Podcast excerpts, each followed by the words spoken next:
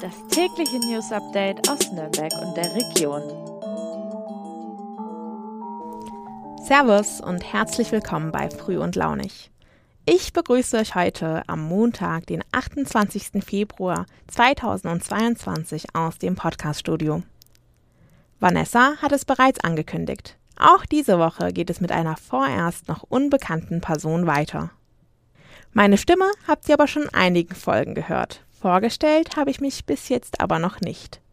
Ich heiße Hitchran Songur und bin 24 Jahre alt und gehöre zu dem neuen Volo-Jahrgang im Verlag Nürnberger Presse. Ich bin auf jeden Fall sehr glücklich darüber, dass das Podcasten ein Teil meiner Grundausbildung ist.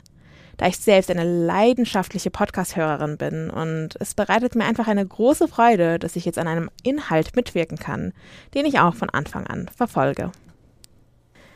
Bevor ich mit der Folge so richtig losliege, gibt es noch ein paar Informationen zu meiner Person.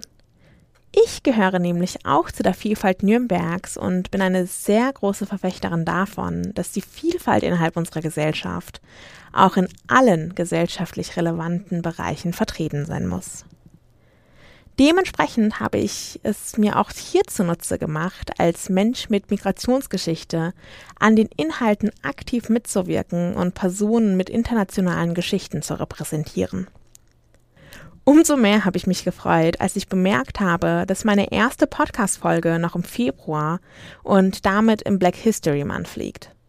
Anlässlich dazu wurden in der Fein Raus Redaktion einige Inhalte produziert und auch schon veröffentlicht. Meine Kollegin Vanessa hat es bereits am Freitag gespoilert.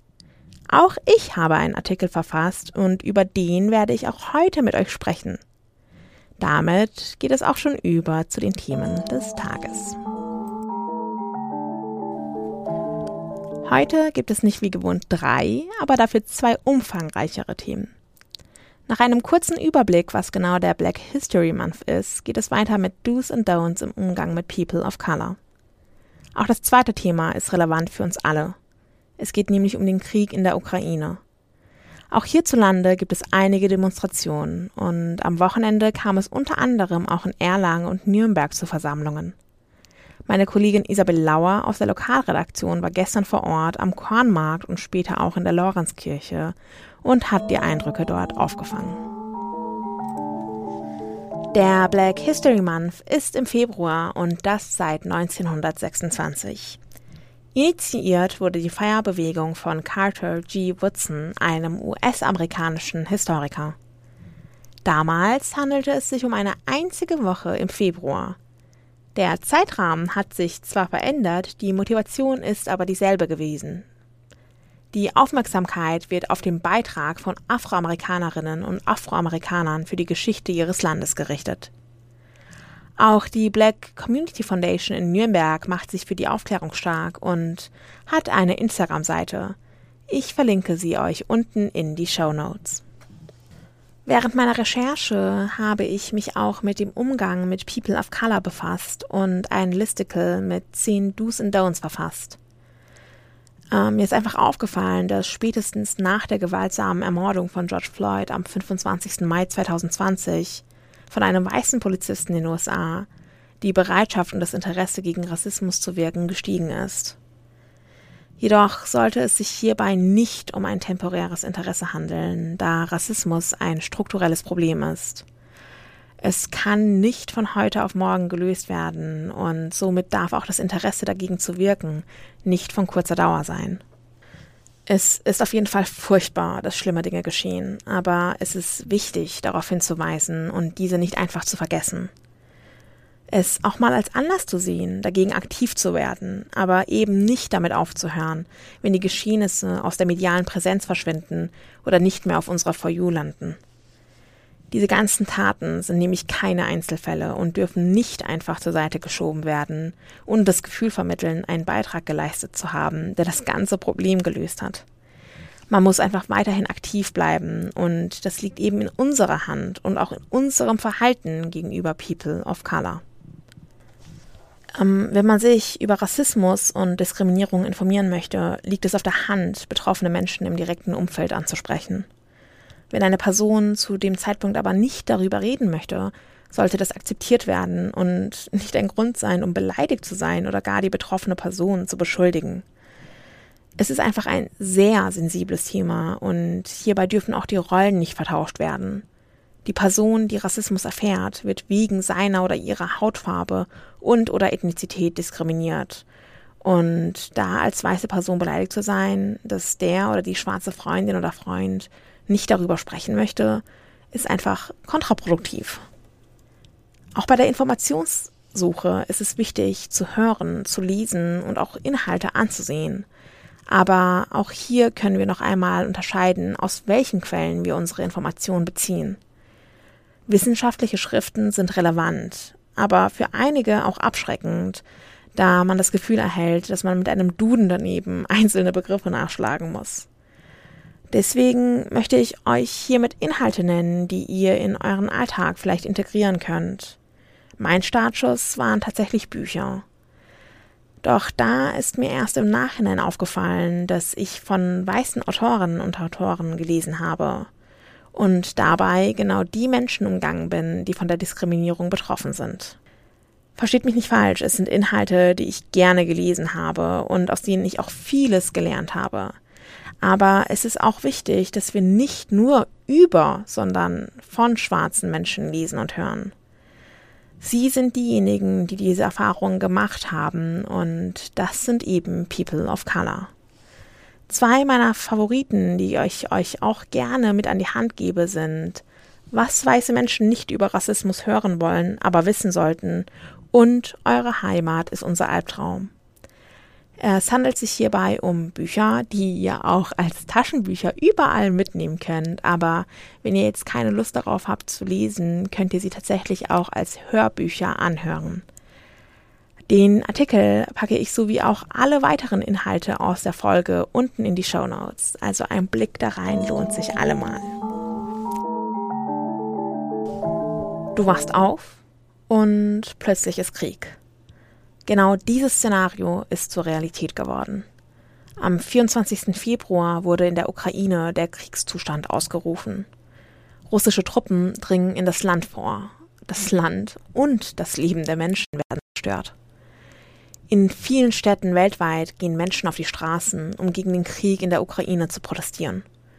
Auch in Nürnberg fand am Samstag eine Demonstration am Kornmarkt statt. Meine Kollegin Isabel Lauer war live vor Ort und hat sich ein Bild gemacht.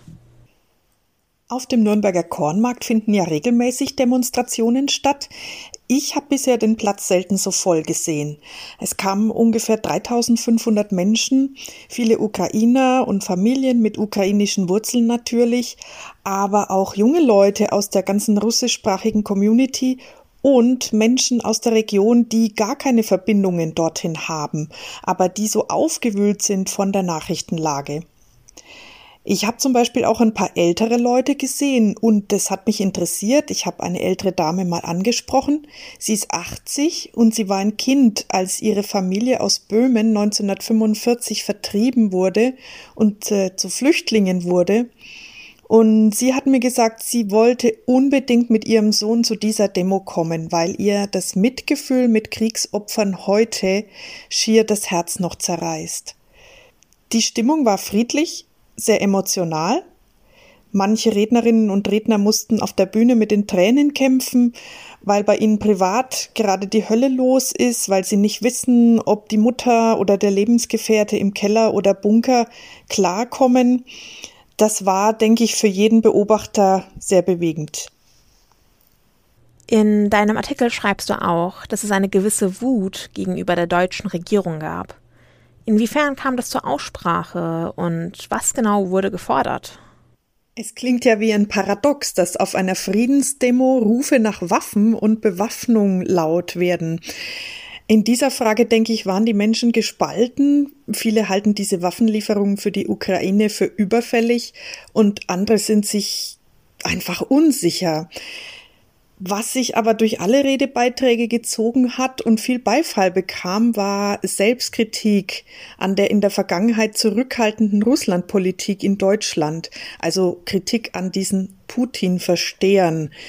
Man hätte den Angriff kommen sehen können, man habe die europäische Bedeutung der Ukraine lange verkannt und stattdessen Präsident Putin respektiert. Und ein Stadtrat der SPD hat aus diesem Grund auf der Bühne auch leidenschaftlich den Parteiausschluss für seinen Altkanzler Gerhard Schröder gefordert, weil er sich so schämt. Am Abend kam es auch zu einer weiteren Versammlung in der Lorenzkirche. Wie war die Stimmung dort? In der Lorenzkirche hat dann noch ein Friedensgebet stattgefunden. Dort waren 200 bis 300 Teilnehmer ganz in aller Stille versammelt. Es gab Fürbitten in drei Sprachen und eine Seelsorgerin hat erzählt, welche verzweifelten Telefonate sie im Moment führen muss mit Kontaktpersonen in der Ukraine. Was können die Nürnbergerinnen und Nürnberger außerdem tun? Man kann natürlich Geld spenden.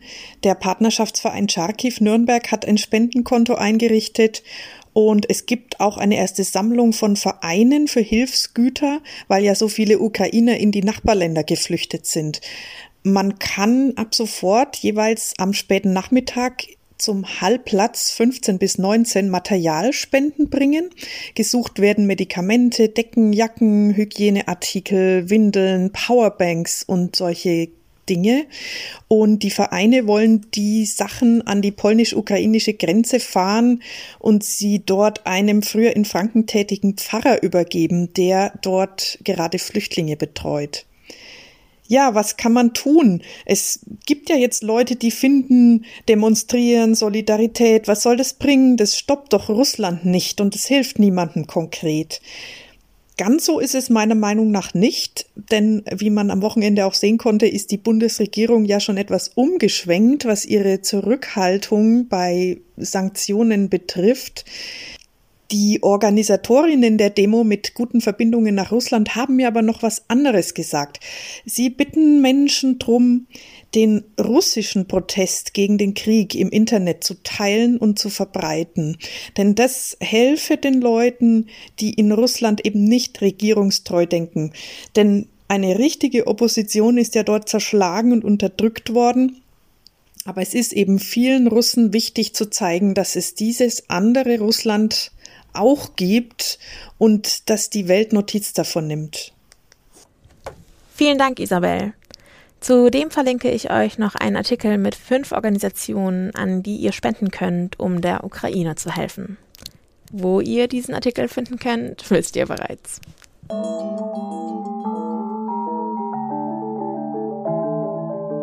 So, damit bin ich auch am Ende meiner ersten Folge angekommen. Ich habe heute über sehr ernste und auch eher triste Themen gesprochen, die aber sehr relevant für uns alle sind.